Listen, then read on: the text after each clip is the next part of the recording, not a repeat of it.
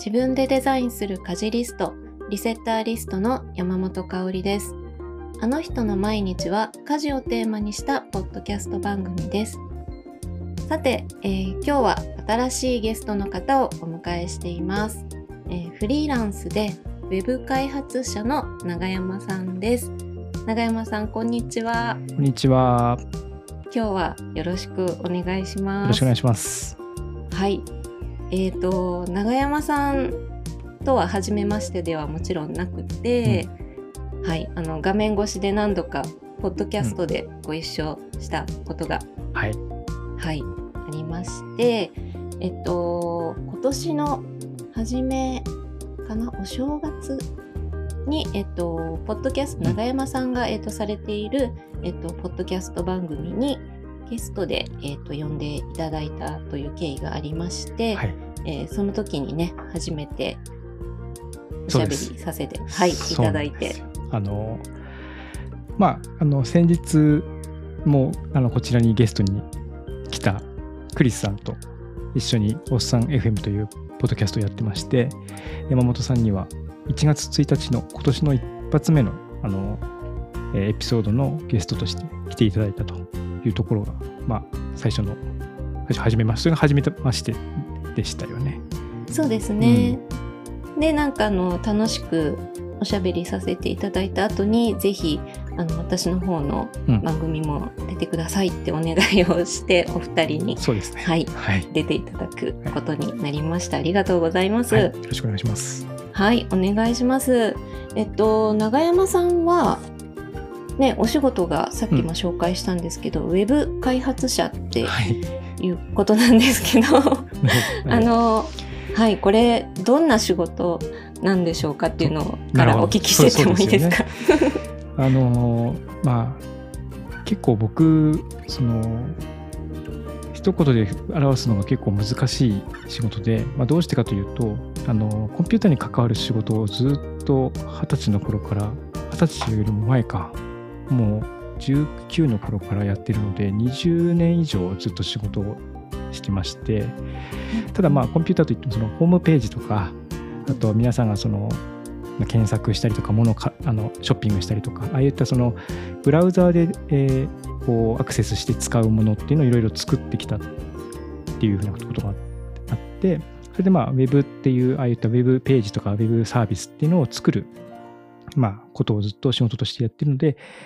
やっています。でそれを一応ウェブ開発と言っているんですけども、まあ、一口で言っても、まあ、デザインもあればシステムも、あのあるし、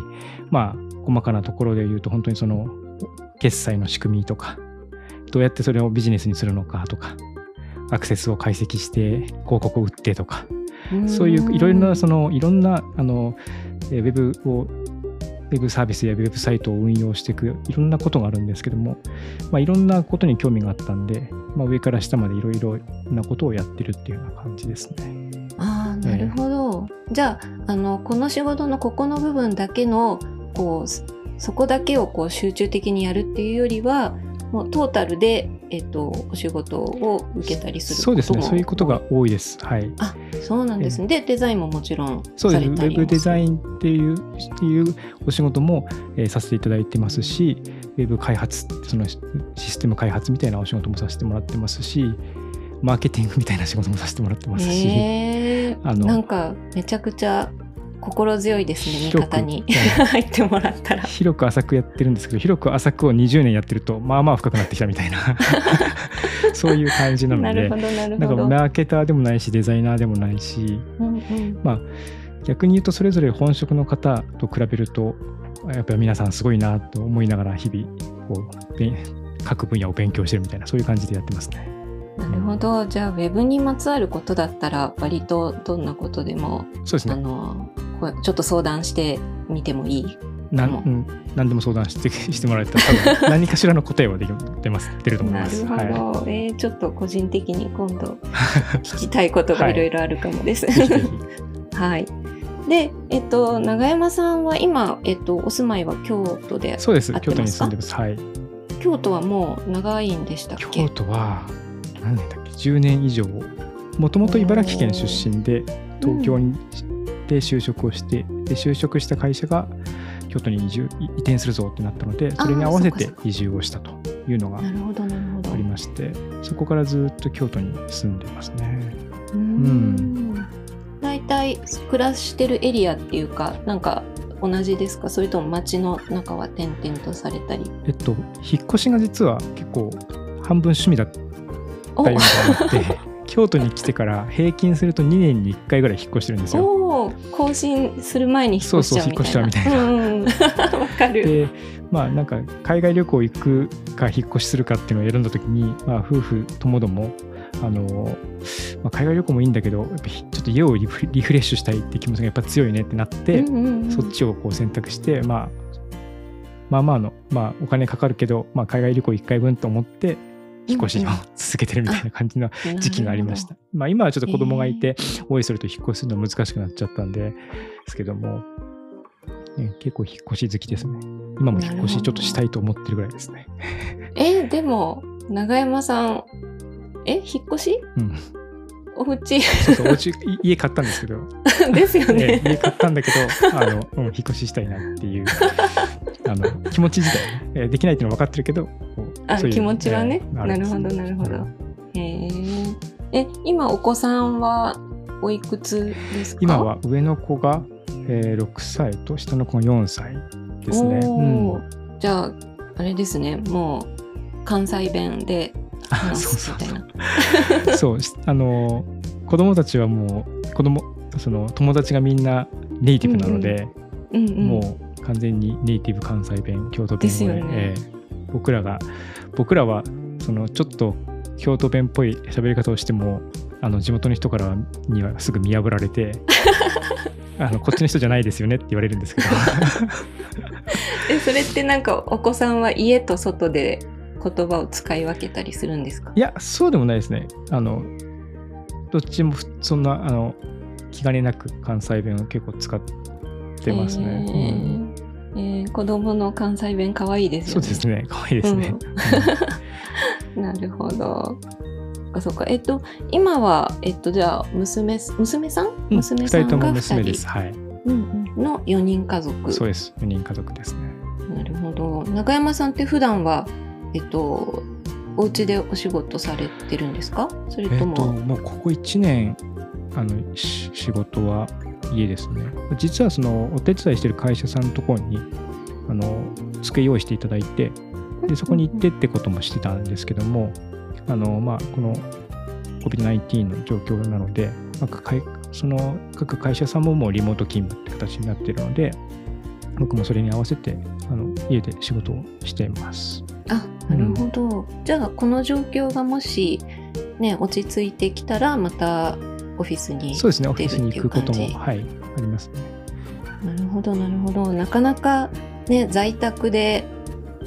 仕事ってなるとオンオフとかは切り替え難しい。それがやっぱりそうなんですよね。で、うんそのオフィス、その、まあ、曲がりというか、机、デスクがあるような携帯じゃななかった頃は、また別に事務所も借りていたりとかして、やっうんぱりこう、行く場所がないと、うんなん。かどこでも仕事できるでしょうなんて言われるんですけども、うんうんうん。やっぱり一応こう、なんか仕事ができる場所と、そうじゃないところっていうのはやっぱりあるなと思っていて、うんうんうん。やっぱりずっと家とかになると、やっぱりあのなかなかその仕事の終わりと始まりの区別がなかなかつけにくいっていうのがあったりするので、まあ、移動していってっていうのは、自分の中ではこうリズムとして良かったんですけども、まあ、最近はずっと家ですね。そうですよね。でももう1年近く1年くらいになってくるとなんかそれでもなんとなくのこう平日の過ごし方の流れみたいなその仕事の区切りっていうかルーティンみたいなのはできてきてます？はい。大体、ようやくですかね、でもね、1年ぐらい経って、うん。ようやくその仕事の始めるききっかけじゃないですけども、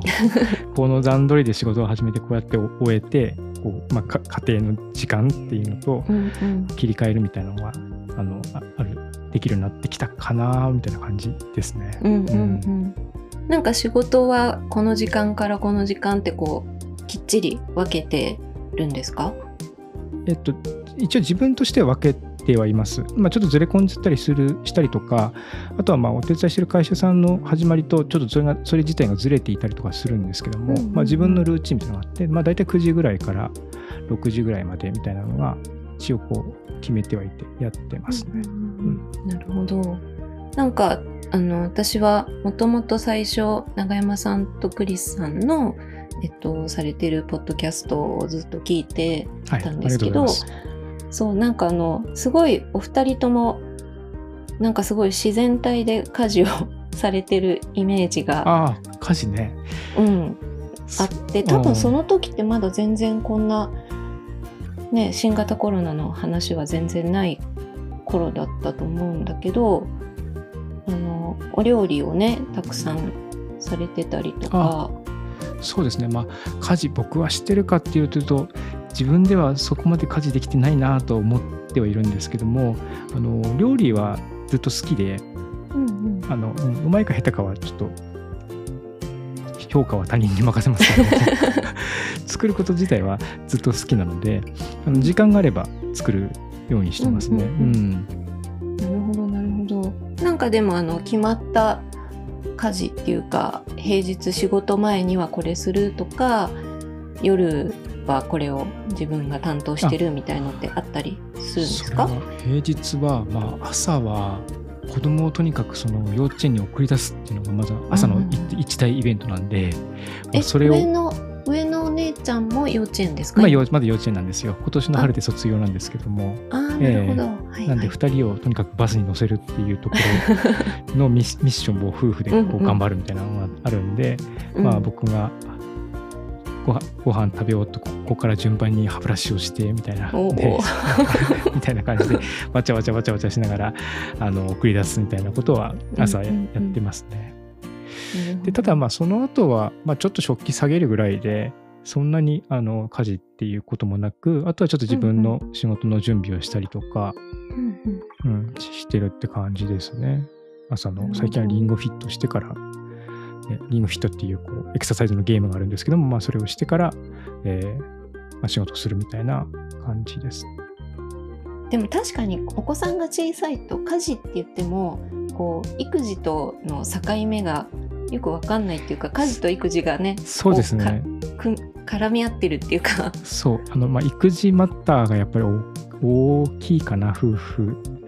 で話すこともそうだし決め事も大体その家事っていうのはもうなんか育児のサブみたいな感じになってますね。うんうんうんうん。確かに、うん。そうなってきますよね。なるほどなるほど。でえっとお子さんたちがえっと言ってからそうリングフィットね。あそうそうそうやって。はい。リングフィット続いてます？そうですね。86日目とかでしたえすごい。えなんかできなくなる時期とかないんですか？あでもなんかずっと毎日やってますね。体あうん、幸いた風邪ひくこともなく体調もずっと良かったので毎朝やってますね。うん。ちょっとそれについても後でじっくりはい 質問をしたい。なるほど。でえっと仕事が始まると、うん。でお昼お昼とかは決まった時間を休んでたりします？その時いやお昼はですねお昼を食べるのが苦手で、えあの食べるのが苦手っていうかお昼を食べるのが好きなんですけども あの取るタイミングがやっぱ難しくてですね、うん。うん、仕事がやっぱ集中してる時だとどうしてもこう遅くなっちゃったりとか、まあ、逆にこう早めにお腹空いてフラフラしちゃうこともあったりとかうん。なんか結構そこはまちまちなんでまあ逆に妻に合わせるというか妻が食べるタイミングで一緒に食べるみたいなああのそう家でやるときはそうしてますね。外にうん出てるときは本当に難しくてついついなんか食べ損ねちゃうとかああったんですけども、えー。うん。じゃあ今はそうやってその時の仕事の流れでそうですね。お昼は、うん。うんうん。で夜はだいたい6時くらいにそう。夜はもう大体こう 今は子供がいるので、まあ、夕方になってくるともうすごく賑やかになってくるから だんだんまあ仕事っていう仕事するにも集中もできなくなってくるのであの夕方ぐらいになると、まあ、ここでまたその、まあ、風呂掃除を僕毎日の担当でやってるので、まあ、お風呂掃除をしてお風呂を汲んでであとはもう子供たちがこう、まあ、お腹すいたって言ってるところでこうなんかチーズとか そういうのあげて 餌付けしながらあの機嫌を保保つみたいな仕事をしてますね。お世話ですねそうですね。なるほど。なんかそのお風呂掃除は永山さんとか、その朝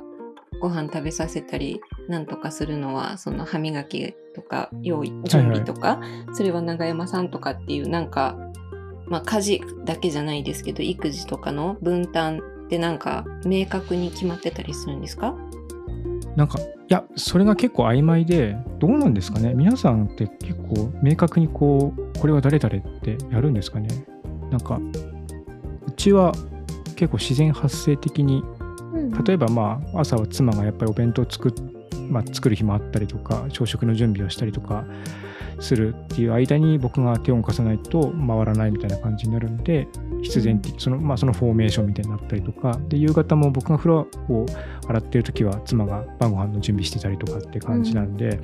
まあそのこう何ていうんですかね妻がこうフォワードでボールを持ってるところに僕がこうサブでこう入って 脇をこう脇のボールをはみ出ないように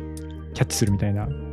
そういう感じなのが自然発生的に、まあ、習慣になってるって感じですね。うん、そっかそっか。じゃあなんかねこう話し合ってこれはこっちこれはあなたとかそんな感じではない。そうですね。うん、うんうんうん、あとお子さんとかってどうですか？なんか手伝ったりとか。家事のお手伝いですか？うんうんありますそうですね。まだちっちゃいから、あのそうです。まあ巻き込むようにはやっぱりしていて、うん、うん、なんか、あのクリスさんも前の回でおっしゃってましたけど、まあ自分もその家族の一員で、まあ、その家庭その家庭を家庭というか、うん、あの家をあのキープするためにはみんなも参加してもらう必要があるっていう考えはあの僕もいいなと思っているので、まあ、なるべくこう巻き込んでやるっていうところで、まあ、彼女たちができる洗濯物畳んだりとか、えー、それを運んで部屋に持っていくとか、あとはその明日の園の準備を自分でするとか、そういうちっちゃなことをお願いしてやるようにしてますね。なんか、やってって言ったら、素直にやってくれます？くれる時もあるし、やってくれない時もありますね。まあ、一緒にやるっていう、まあまあ、特に僕がやってって言ってもあまり聞いてくれなくて妻がよくやってるのは、まあ、一緒にやるっていうことですかね、うん、それはすごくいいなと思っていてそのまあ、えー、これはあなたの担当だからあなたがやってっていう感じじゃなく、まあ、一緒にみんなでやろうっていうところから今はまた始めてるっていうところですね。だから洗濯畳も上の子も下の子も、えー、妻も一緒に3人でやるとかそういうふうにしてやっていますね。うん、確かにそうですよね。最初からこう全部渡しちゃっても、ね、どどういうふうにしていいかわからないとかももちろんあるし、うん、そうですね。そうだみんなでやるから楽しいみたいな気持ちがあの少しでもこう根付いてくれるといいなと思っていて、そうですよねそうなんかクリスさんが言ってた時のあの野球のユニフォームを洗う話があったんですけど、やっぱ最初が肝心だなって聞いてて 思いました、ね、うちはもう大きいので子供が。そうだからタオルが畳めたらもう家族でもうみんなでベタ褒めですね。天才だみたいな。いいですね、うん、いいですね。で逆に僕はあの洗濯物畳むのがすごく苦手なんで、うんうん、僕が畳むと最近はダメ出しされてそうじゃないよとか 畳み折り方が違うよとか逆だよとか言われて ああそっかそっかってなるみたいな感じに最近はなってます。なるほど、うん、あでもなんかそれは自分の方が得意だっていうものがあるとまた張り切ってやってくれたりしますよね。うんあとはそう夕方にお片付けタイムあ食後にお片付けタイムがあってあうんうん、うん、でそれをあのを習それは毎日習慣としてやってますね。あすごい。それはどんな感じで始めるんですか？それはですねあのまあ結構妻が割と時間がなくて片付けきれないことがあったりとかするしてこうストレスが溜まってるって話がある時言ってて、うん、じゃあみんなでお片付けする時間を毎日ちょっとでも作ればその気持ちが少し解消できるんじゃないかって話になりじゃあ5分だけあの5分で終わりで5分だけとにかく身の回りのものを片付けよう。で、5分経ったら終わりっていう風なのはどう？っていう話をしてね、5分だけだったらできるんじゃないかなっていう話になって、それをするようにしたんですね。ででそのその家の中の家のイベントのそのコーナーの名前も子どもたちに作ってもらつけてもらって、うんうんで5分で綺麗っていう、あいいですね。名前にしようってなってじゃあ5分で綺麗を今から5分で綺麗開始って言ってで音楽あの天国の地獄ってあの うん運動会で流れるよく流れてる音楽あるんですけども、それを流してそれがなんか23周する3回で 5, 5分ぐらいなのかなちょうど。なのでる3回ぐらいになるまでお片付けをしてでまあもしお片付けするものがなかったら床が綺麗だったら、えっと明日の円の準備をするみたいな感じでやってますね。えー、すごい、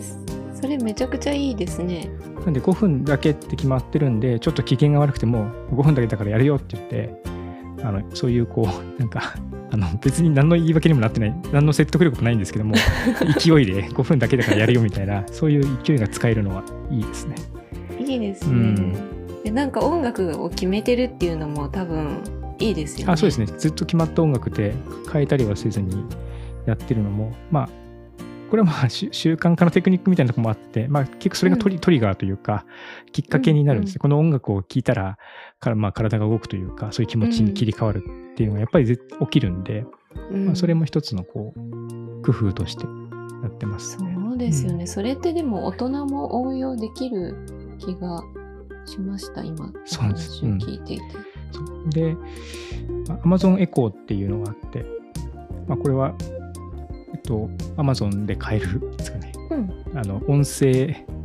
何？サービス。AI 音声ロボットみたいなやつ。うんうんそれにこう喋らせて、時間が来ると、あ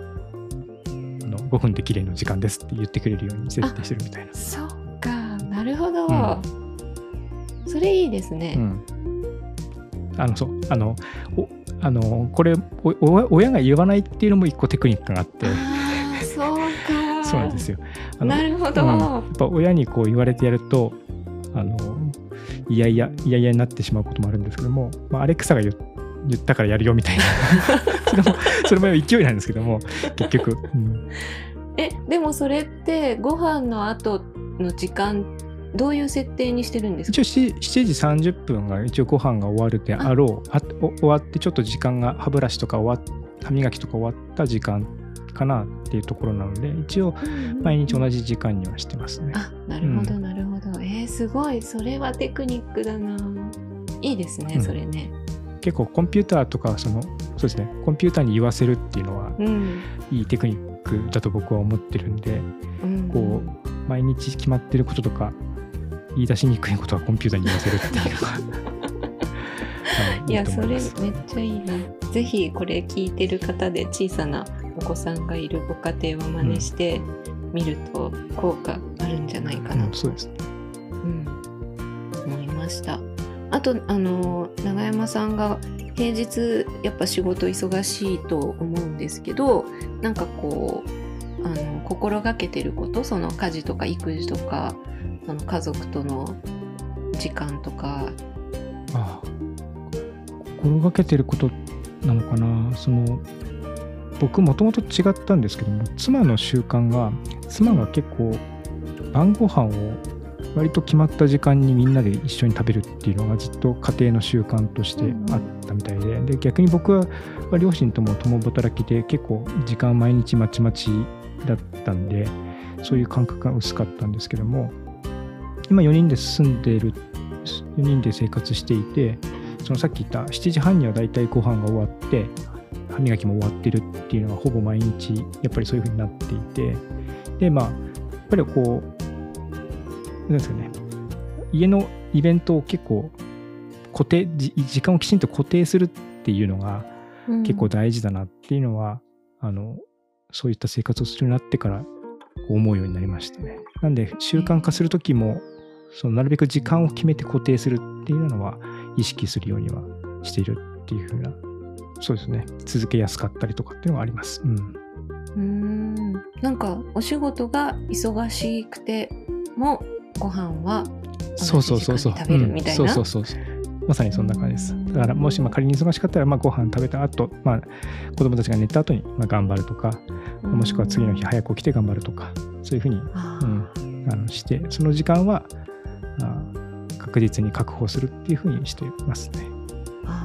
なんか、今突然それを聞いてて思い出しましたけど私実家があの父もデザイナーをしているいたんですけれども、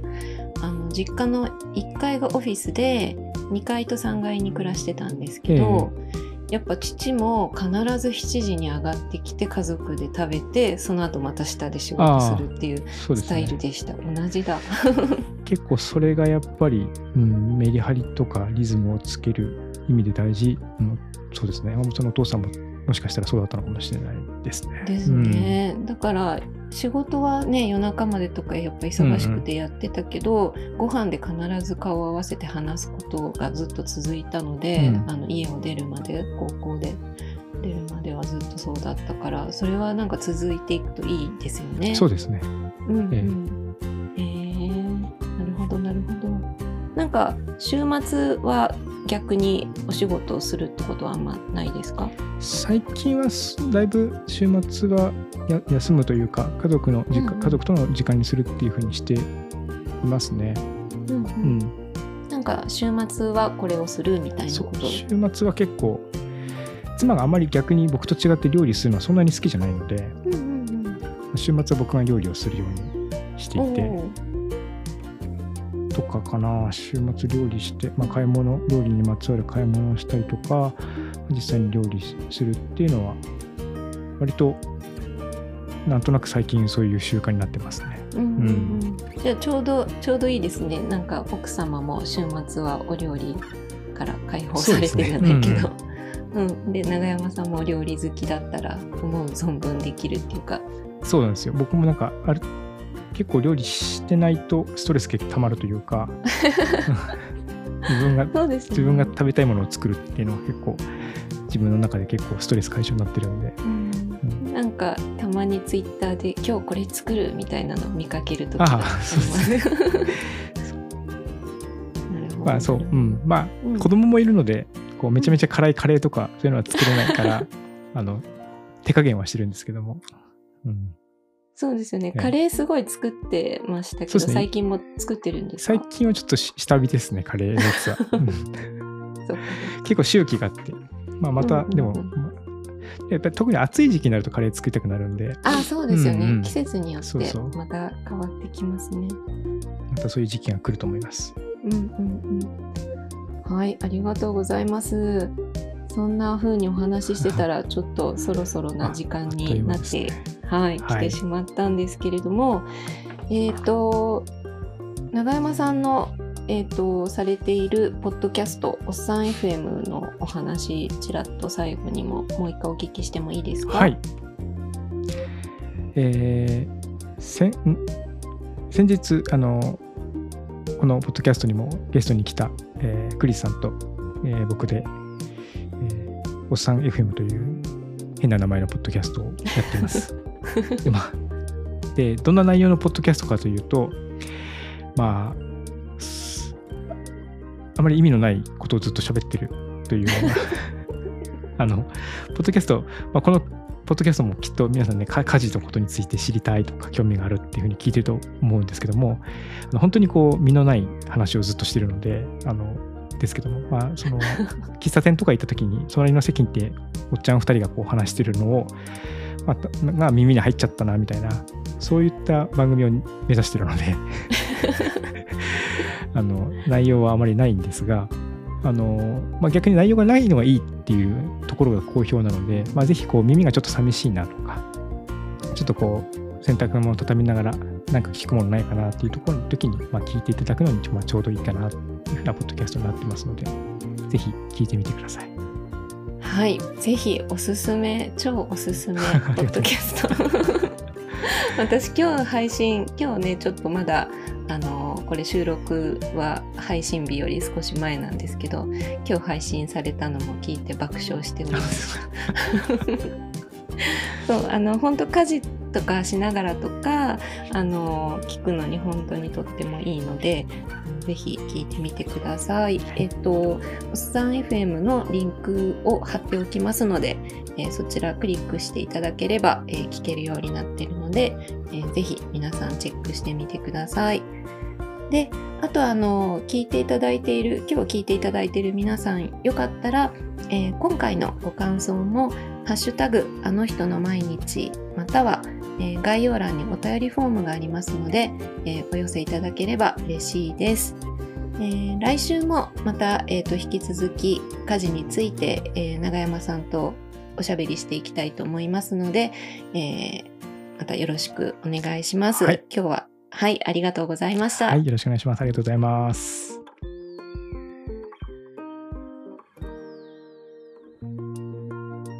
回のあの人の毎日はここまでとなります。